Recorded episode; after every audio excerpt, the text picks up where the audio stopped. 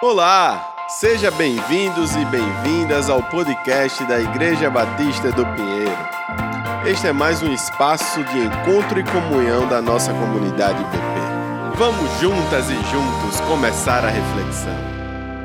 Sonhando e tendo visões em tempos de dor e de obscurantismo através do Espírito Santo.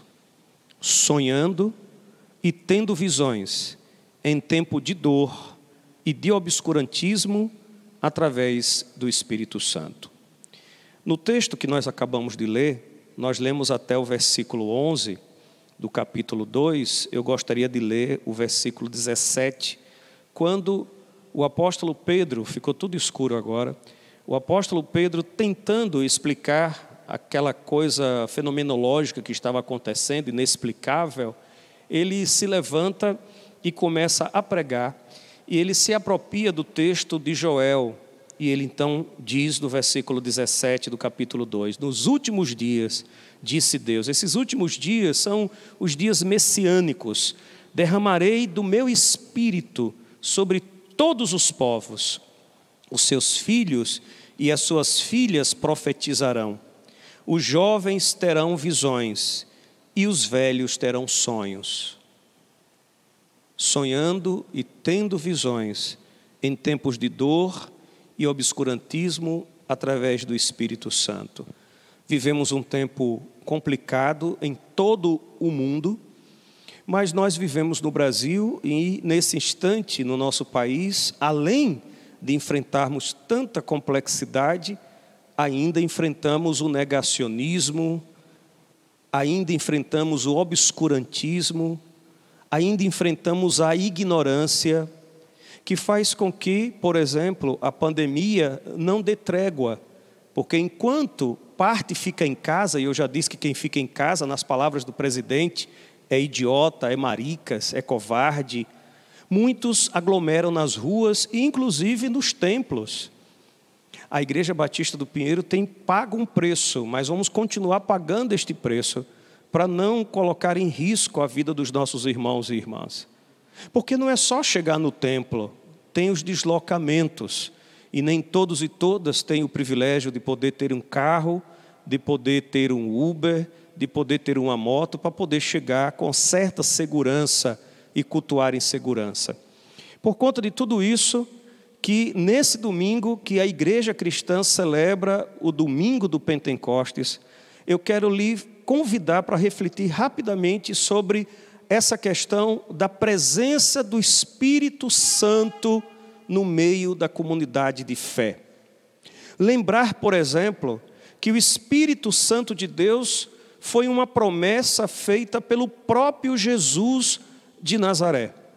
Queria lhe convidar para ler comigo o Evangelho de João, capítulo 14, os versículos 16 a 18 você pode abrir sua Bíblia, o seu smartphone, enfim, queria que você lesse comigo o Evangelho de João 14, verso 16 a 18. Está registrado assim: veja, palavras segundo a comunidade joanina de Jesus. Eu pedirei ao Pai, disse Jesus, e ele lhes enviará outro conselheiro.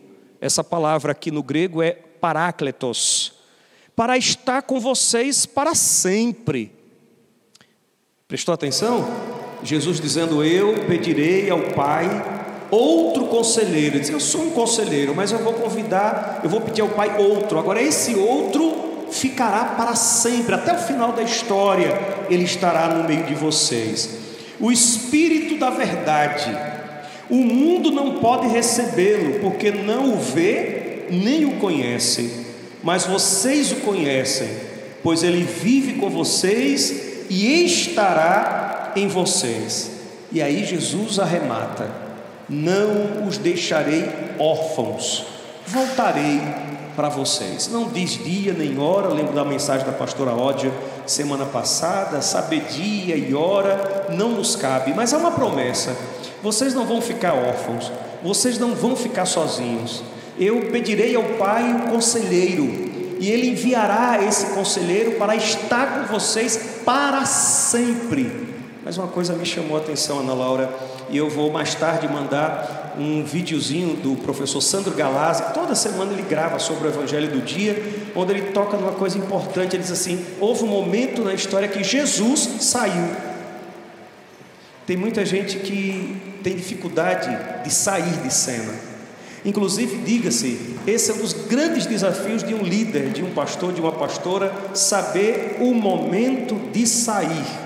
Às vezes, saber o momento de chegar é mais fácil, mas saber o momento de sair. Jesus saiu, deixou os seus discípulos, seguidores, todos abatidos, tristes, mas saiu. Foi embora para a presença do Pai, mas disse: não, vocês não vão ficar sozinhos, eu vou mandar outro um outro conselheiro, o Paráclitos, que estará com vocês. Quero ainda que vocês leiam comigo o capítulo 16, por favor, a partir do versículo 5, Evangelho de João, capítulo 16, para que você veja que a, a presença do Espírito, o derramamento do Espírito foi uma promessa de Jesus. Capítulo 16 de João, verso 5. Agora que eu vou para aquele que me enviou, nenhum de vocês me pergunta para onde vais? Por que faleis estas coisas? O coração de vocês encheu-se de tristeza, mas eu lhes afirmo que é para o bem de vocês que eu vou. Se eu não for, veja, o conselheiro Paráclitos não virá para vocês, mas se eu for, eu o enviarei. Quando ele vier, convencerá o mundo do pecado, da justiça e do juízo. Do pecado, porque os homens não creram em mim. Pecado é isso, é não crer na palavra, no verbo que cura, que salva. Continua, da justiça, porque eu vou para o Pai e vocês não me verão mais. Do juízo, porque o príncipe deste mundo já está condenado. Tenho amado muito, tenho ainda muito que lhes dizer, mas vocês não podem suportar agora. Quando o Espírito da Verdade, o Paráclitos, o conselheiro, vier, ele os guiará a toda a verdade. Ele não vai falar de si, falará apenas o que ouvi e lhes anunciará o que está por vir.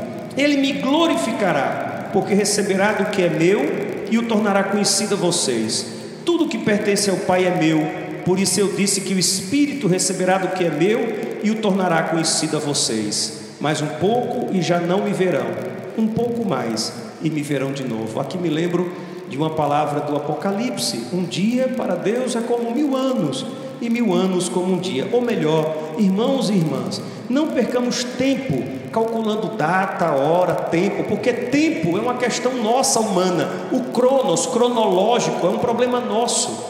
No mundo espiritual, no mundo da eternidade, o tempo é uma relatividade, o que é muito e o que é pouco.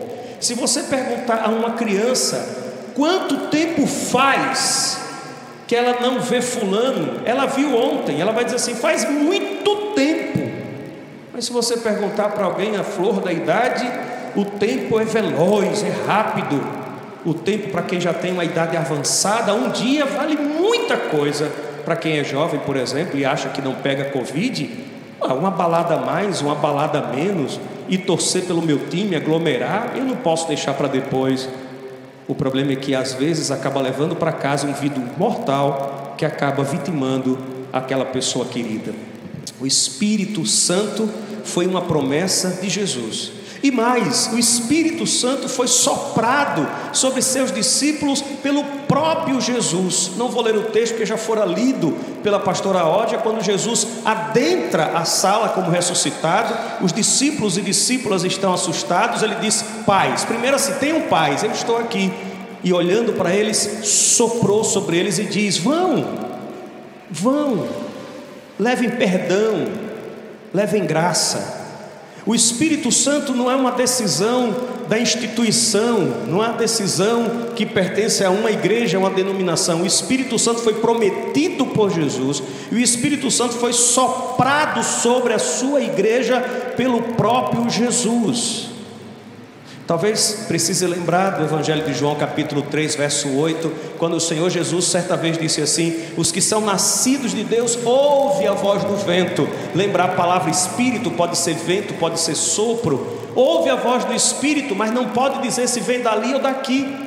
E isso frustra muita gente, muita liderança que gostaria de encapsular o espírito para ter controle sobre ele. Claro que todo tema na igreja cristã causa divergência.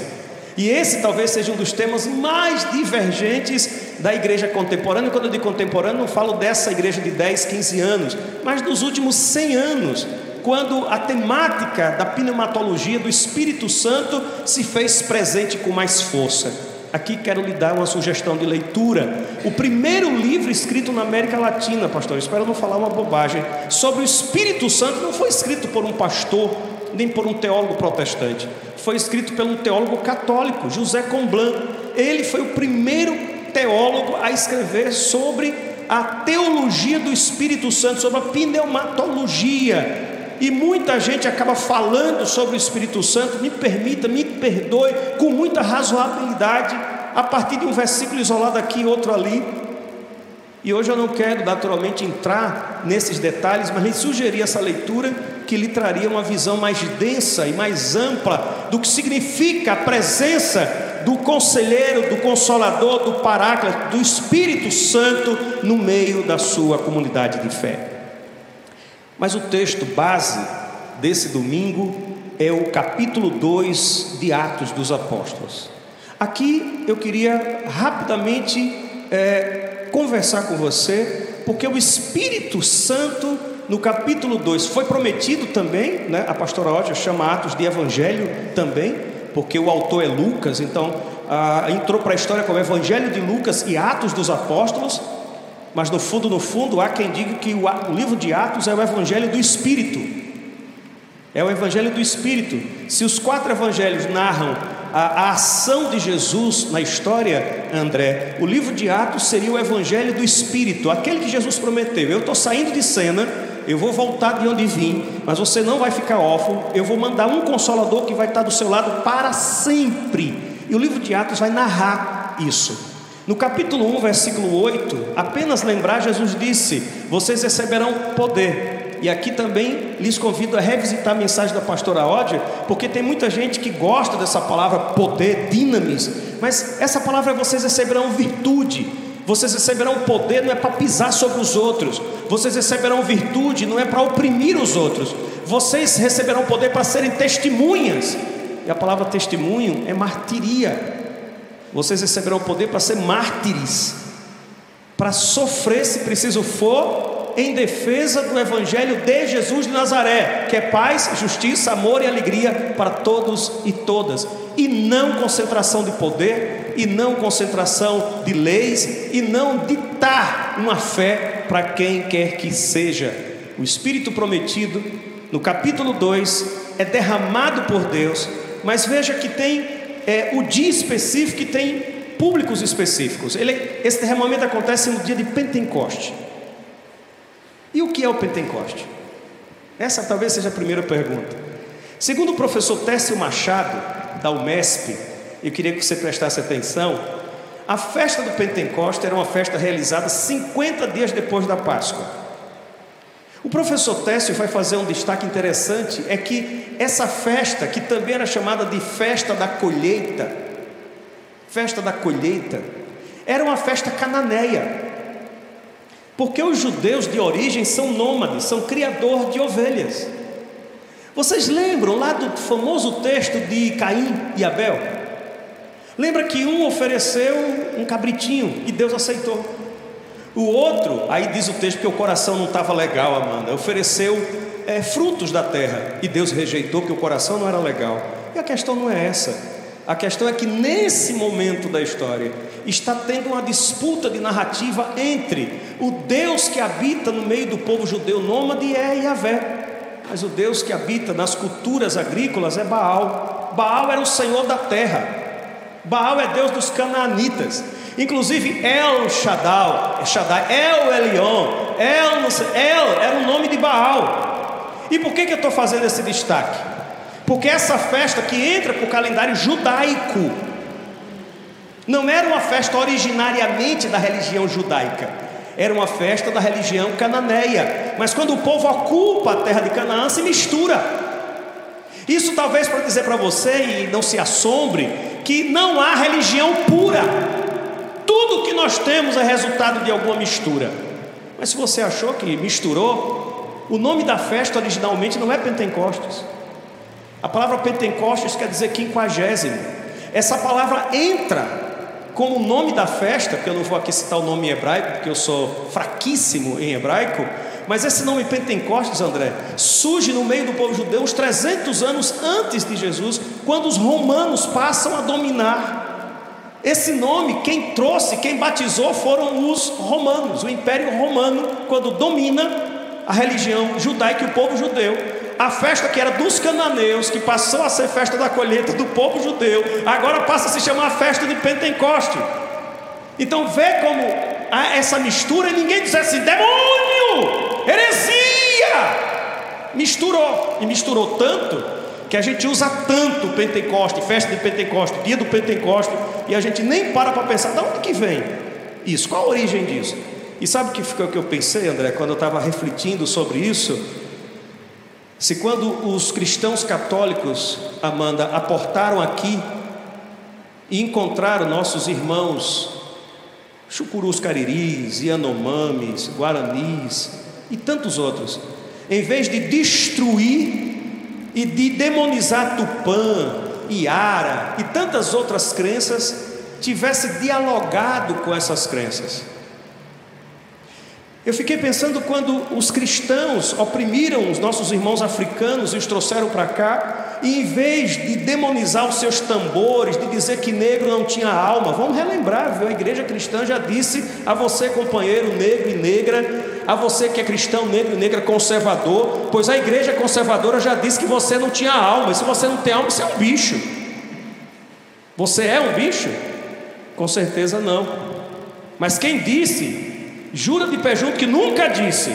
Me mostra um vídeo no YouTube dizendo o que eu disse. É como a galera negacionista, André, que fez piada, chacota, que mostrou especialistas falando da vacina da China, da vacina, da vacina comunista, mas que agora lotam as filas para se vacinar, como se nunca tivessem postado um monte de tolices, como que numa atitude, aí me perdoe, de rebanho mesmo, acéfalo,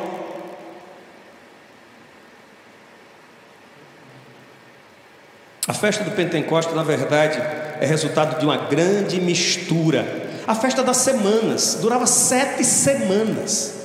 Sete semanas. Mas um outro detalhe que eu quero chamar a atenção é a quem foi derramado o primeiro mover do Espírito. Ah, pastor, faça aos discípulos. Mas os discípulos eram da onde? Observe o versículo de número 7, capítulo 2, verso 7. Atônitos e maravilhados eles perguntavam: acaso não são galileus todos os que estão falando? Quem que perguntava? E por que nessa festa? Primeiro, porque era talvez uma das festas mais populares, que juntava gente de todo lugar, os judeus dispersos de todo lugar. E aqui para nós, gente, não é de hoje que quando junta um monte de gente ali, um monte de curioso se junta também. Então era um momento estratégico. Mas o interessante é o povo dizer assim, mas não são galileus? E aí, Amanda, Eli, é importante a gente resgatar de novo quem são esses galileus. Esses galileus são os pobres dos pobres.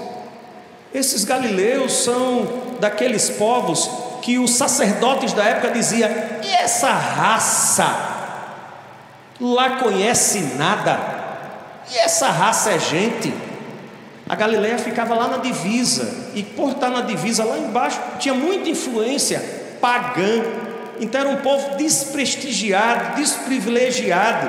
É daí que vem Jesus, é daí que vem os discípulos, e é sobre estes galileus, estas galileias que o Espírito é derramado. O Espírito não é derramado sobre poderosos, o Espírito é derramado sobre os pobres, sobre os humildes, sobre os Zé Ninguém, sobre aqueles que não tinham sobrenome chique, sobre aqueles que não tinham raízes, sabe, familiares, oligarquias. E por isso que causou tanto espanto, mas são galileus, são galileus. O professor Sandro Galaza vai fazer uma outra importante destaque do porquê do Pentecostes, porque essa festa, com o passar do tempo, se tornou a festa que enaltecia a lei, a Torá. E eu acho bonito quando o povo diz assim: nós temos que cumprir a lei, pastor. Jesus não veio abolir, veio cumprir.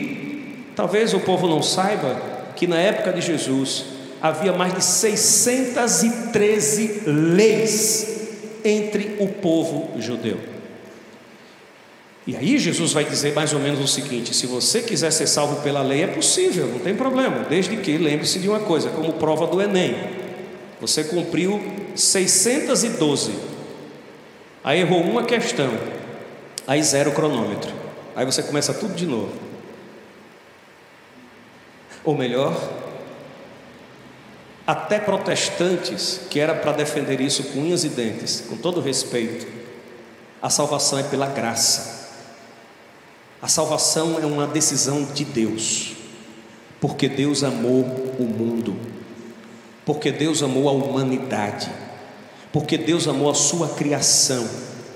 Hebreus vai dizer assim: antigamente Deus falou por isso, por aquilo, usou isso, usou aquilo, até que resolveu falar através do próprio Jesus.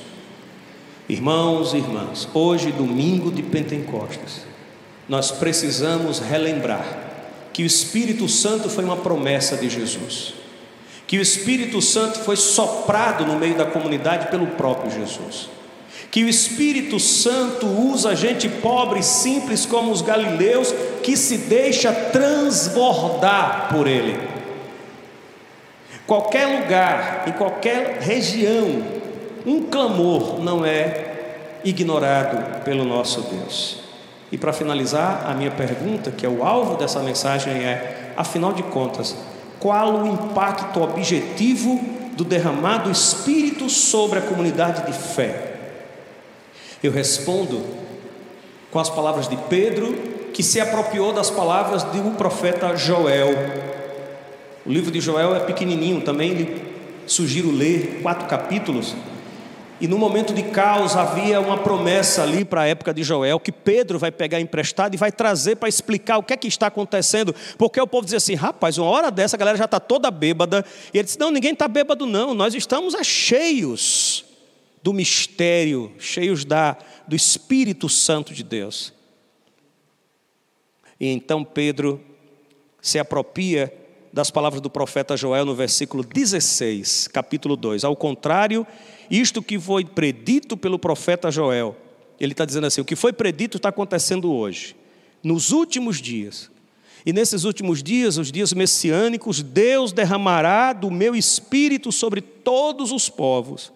Os filhos e as filhas profetizarão. Engraçado, pastor Ódio, tem paridade de gênero.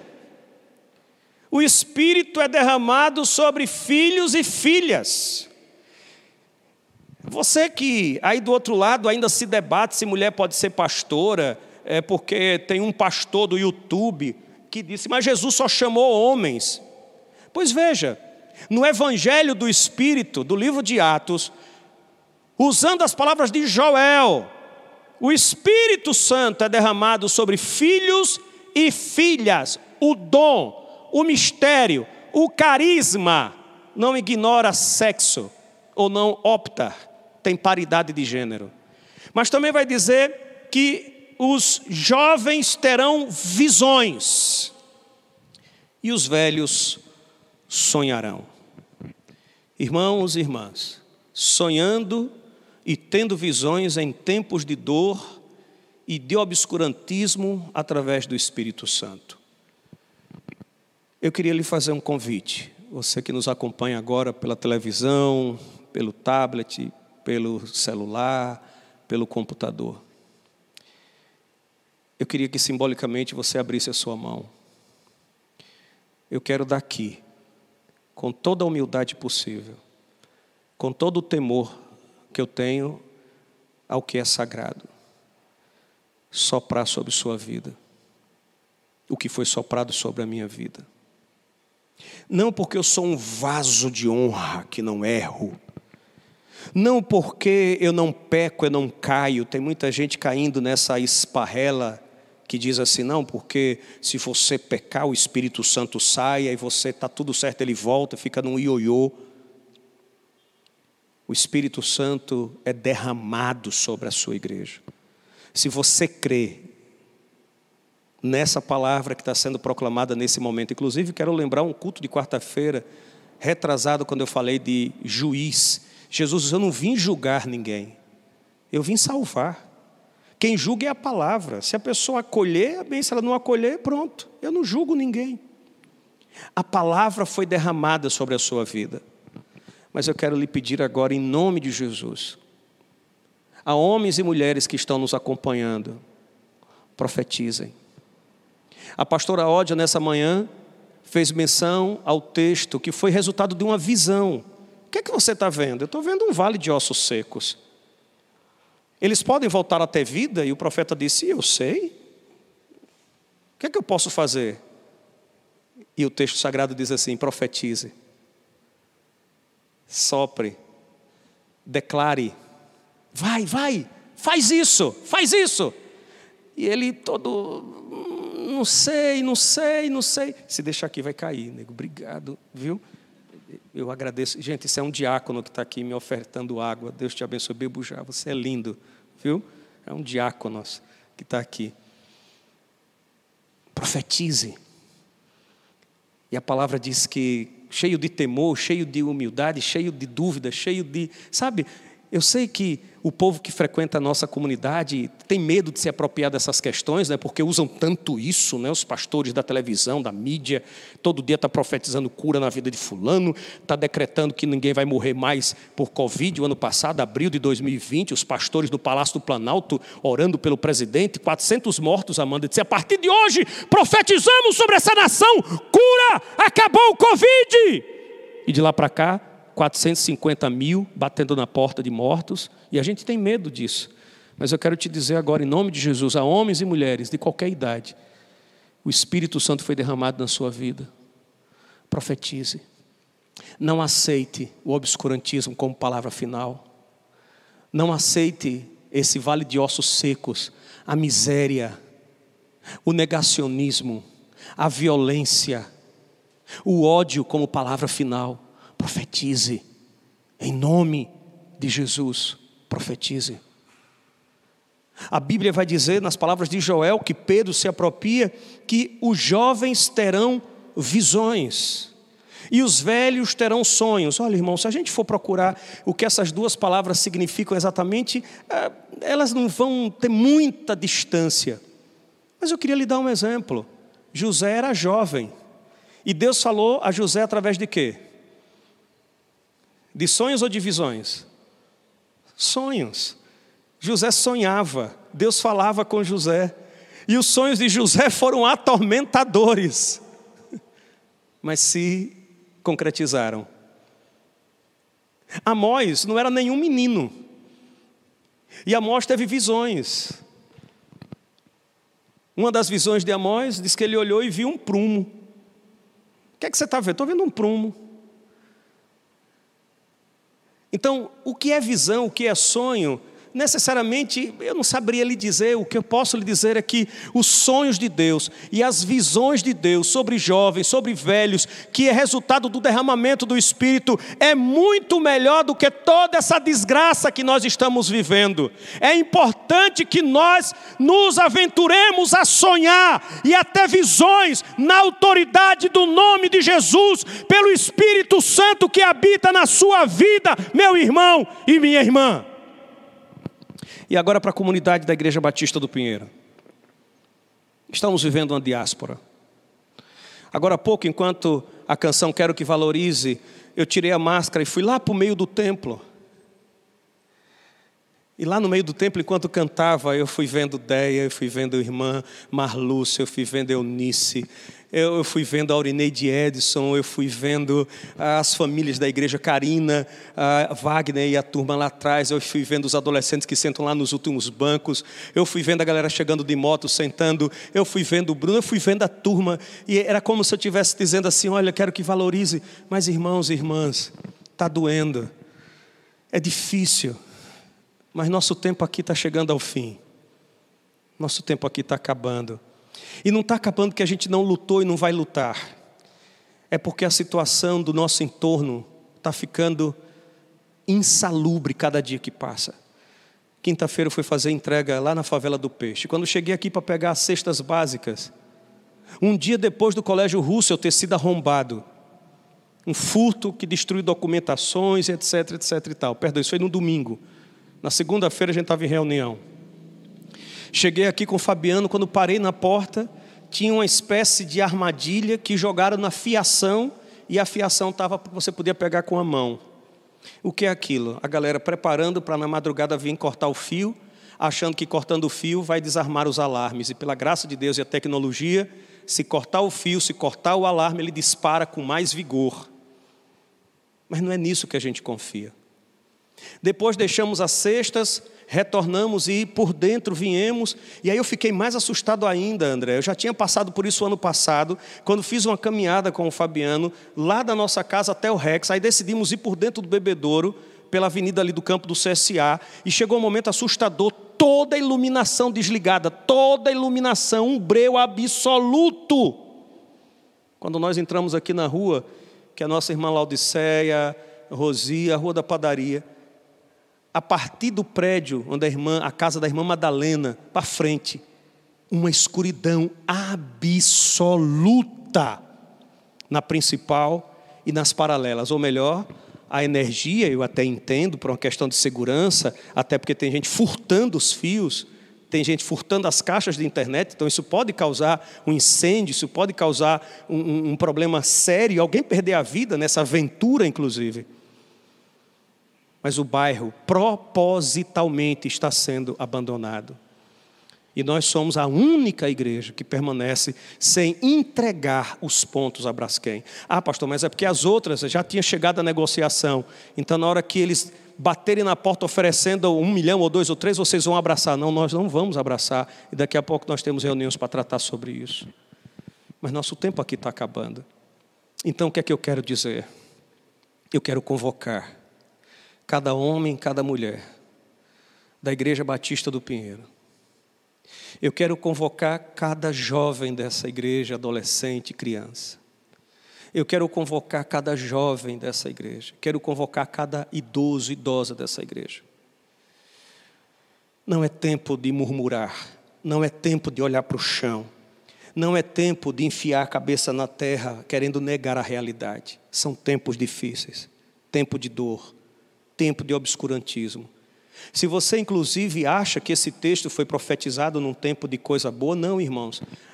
O livro de Joel foi escrito sobre a premissa de uma praga que devastou, devastou o território do povo judeu, dizendo que até os animais choravam. Bêbados chorem, crianças chorem, os animais morriam famintos. Aí o Espírito disse a Joel: diga ao povo, que quando eu derramar do meu espírito, os filhos e as filhas profetizarão, os jovens terão visões e os velhos terão sonhos. A minha pergunta é: aonde estão os jovens e adolescentes visionários da Igreja Batista do Pinheiro?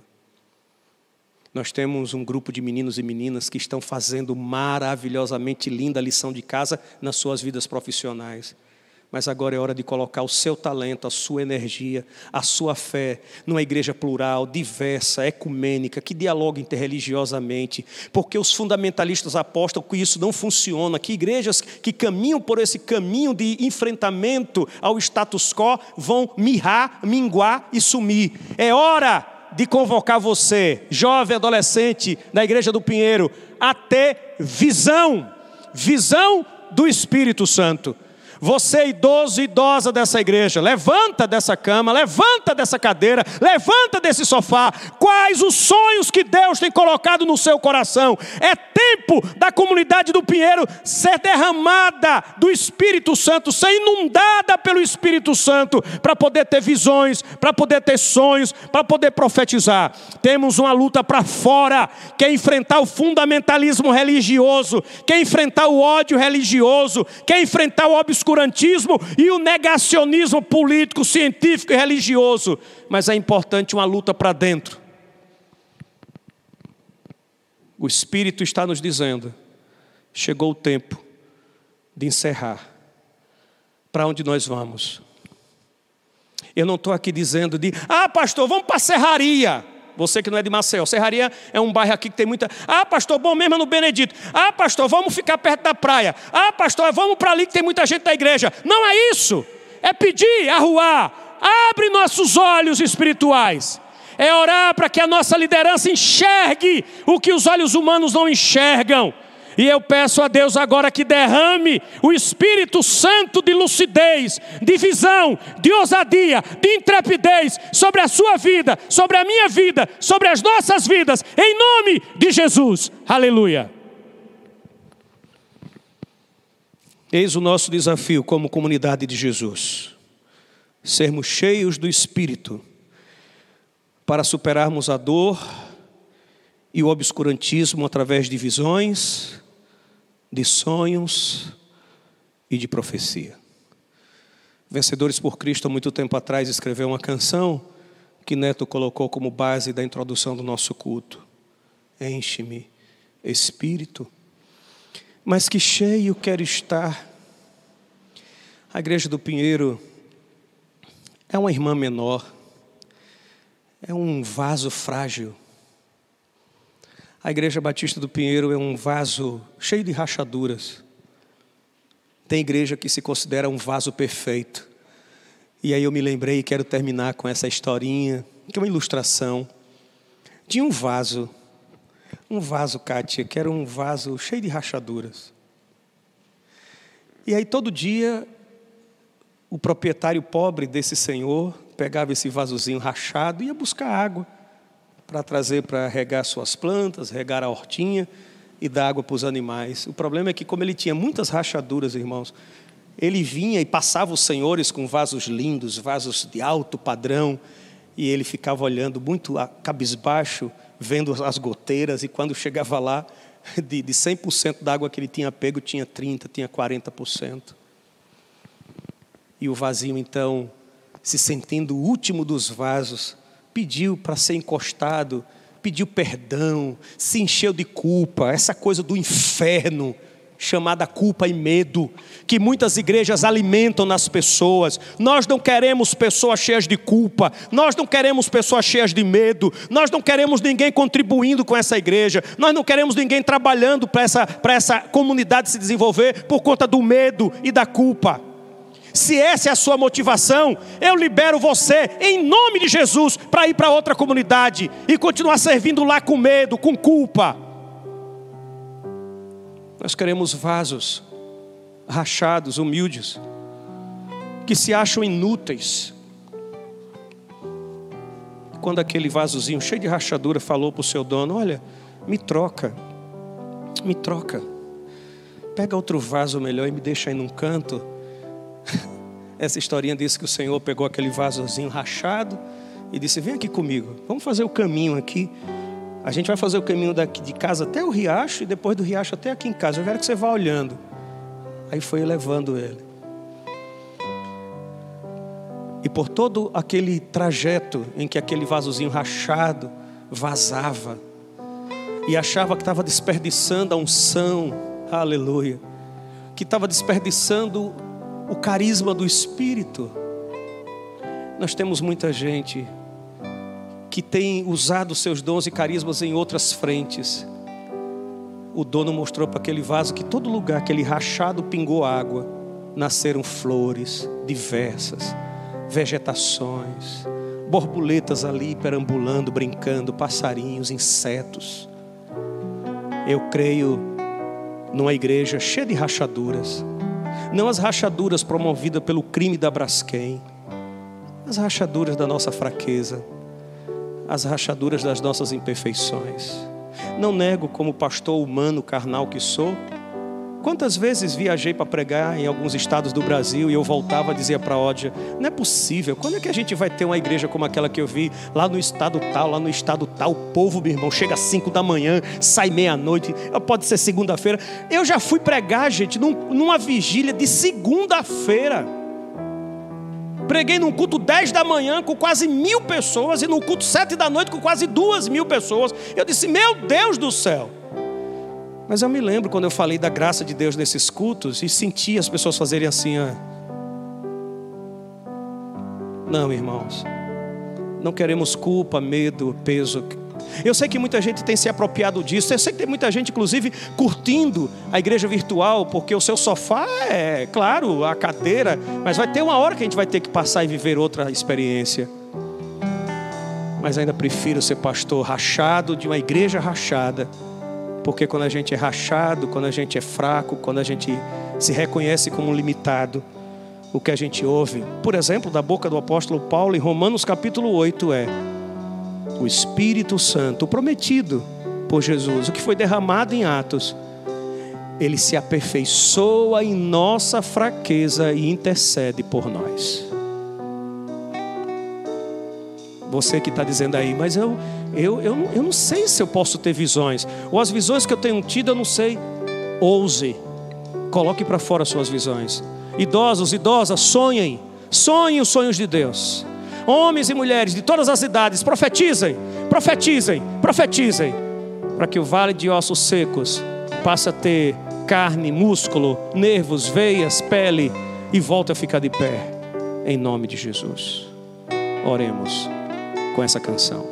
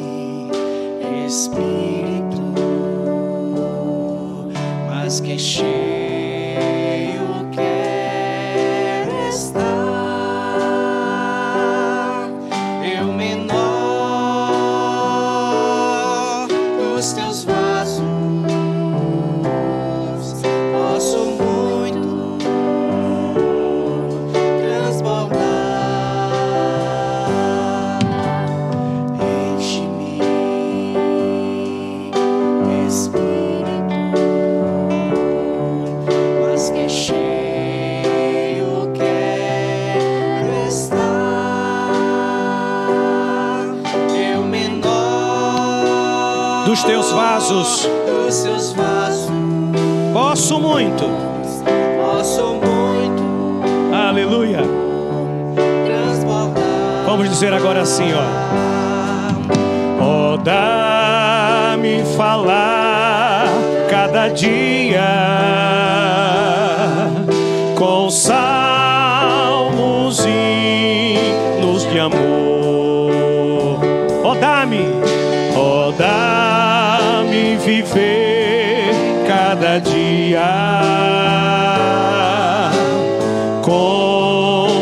gratidão e louvor.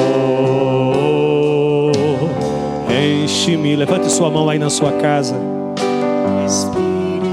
Clame, Senhor, sou um vaso rachado. Sou fraco, sou pequeno, sou pobre, sou impotente mas eis-me aqui, como um Galileu, como uma Galileia. Derrama do teu espírito sobre minha vida. Glória a Deus. Posso muito.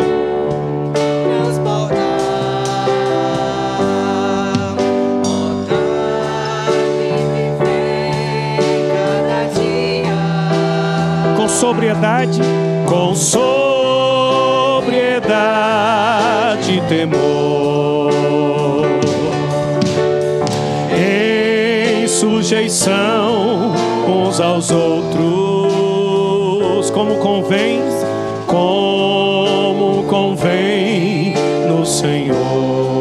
Somente as vozes agora. Enche-me. Se junte a nós agora. Espírito. Mas que cheio quero estar. Mas que cheio. Mesmo como um vaso rachado, fraco, frágil. Profetize. Tenha visões.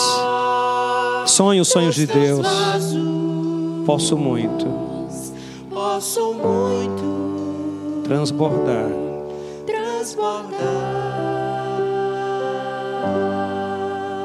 Não confunda esse derramar do Espírito com o selo do Espírito. No livro de Efésios vai dizer que todos os que creram foram selados com o Espírito Santo. Todos que creem e eu não estou dizendo todos os protestantes, todos os católicos, me permitam, todos que creem na palavra desse Jesus, que não é propriedade de ninguém. Todos que creem foram selados com o Espírito Santo. Isto é uma coisa. Agora, o profetizar, o ter visões e sonhos, depende de você se deixar. Você acha que não causou pânico? Mais de 120 homens e mulheres que estavam trancados com medo, futuro incerto. Maria, que tinha visto seu filho morto numa cruz com seus filhos e filhas, os discípulos des desalentados. De repente, uma coisa assustadora. É óbvio que eu não estou dizendo que aconteceu desta forma, mas essa forma foi a melhor forma que o escritor teve para narrar o assombro. As coisas do Espírito são assombrosas. Você que tem acordado na madrugada dizendo assim: Deus não me deixou dormir, não tenha dúvida, Deus pode estar falando com você. Para mim, uma coisa é básica: se isso que Deus está falando para você abençoa mais de uma pessoa, permita-me, interpretação minha, isso é de Deus. Me preocupa com gente tendo sonhos demais, profetização demais, visões demais, que não vão além do próprio umbigo.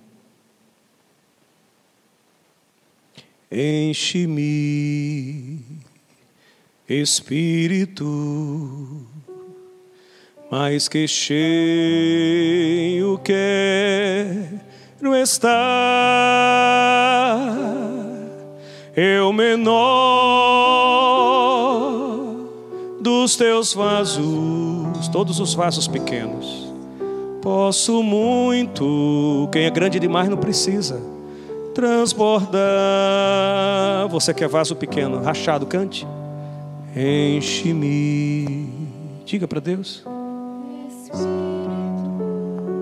Mas que cheio. Mas eu sei pouco. Eu tenho pouco. Eu me sinto pouco. Ser liberto agora, em nome de Jesus.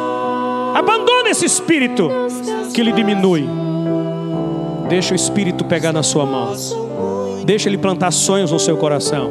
Deixa ele abrir seus olhos, lhe dando visão de ousadia. E deixa ele colocar palavras de profecia na sua boca. Em nome de Jesus. Receba isso agora. Quem lhe fala é um vaso rachado. Um vaso que só está aqui pela misericórdia de Deus. Esse vaso, o último dos últimos, que lhe diz: Deixe-se encher do Espírito Santo. Aleluia. Transbordar. Gratidão. Rua divina. Sopro divino. Sopra sobre todos que nos acompanham nesse momento. Tu sabes aqueles que estão precisando que as escamas caiam dos seus olhos. Mas tem escamas que estão na alma, tem escamas que estão no inconsciente, tem escamas que são palavras malditas, tem escamas que estão lá no passado. Eu lhe peço libertação agora em nome de Jesus, meu Pai.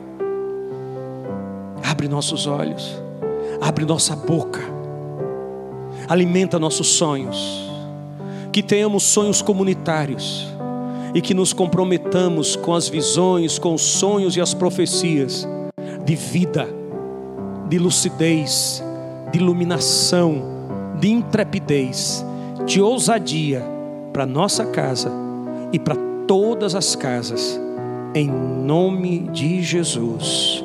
Amém, amém e amém. Aleluia. E aí, o que é que achou da reflexão? Que tal agora compartilhar com seus amigos, amigas e familiares para que mais vidas sejam alcançadas? E não esqueça de nos seguir nas redes sociais, arroba Batista do Pinheiro. Até a próxima semana.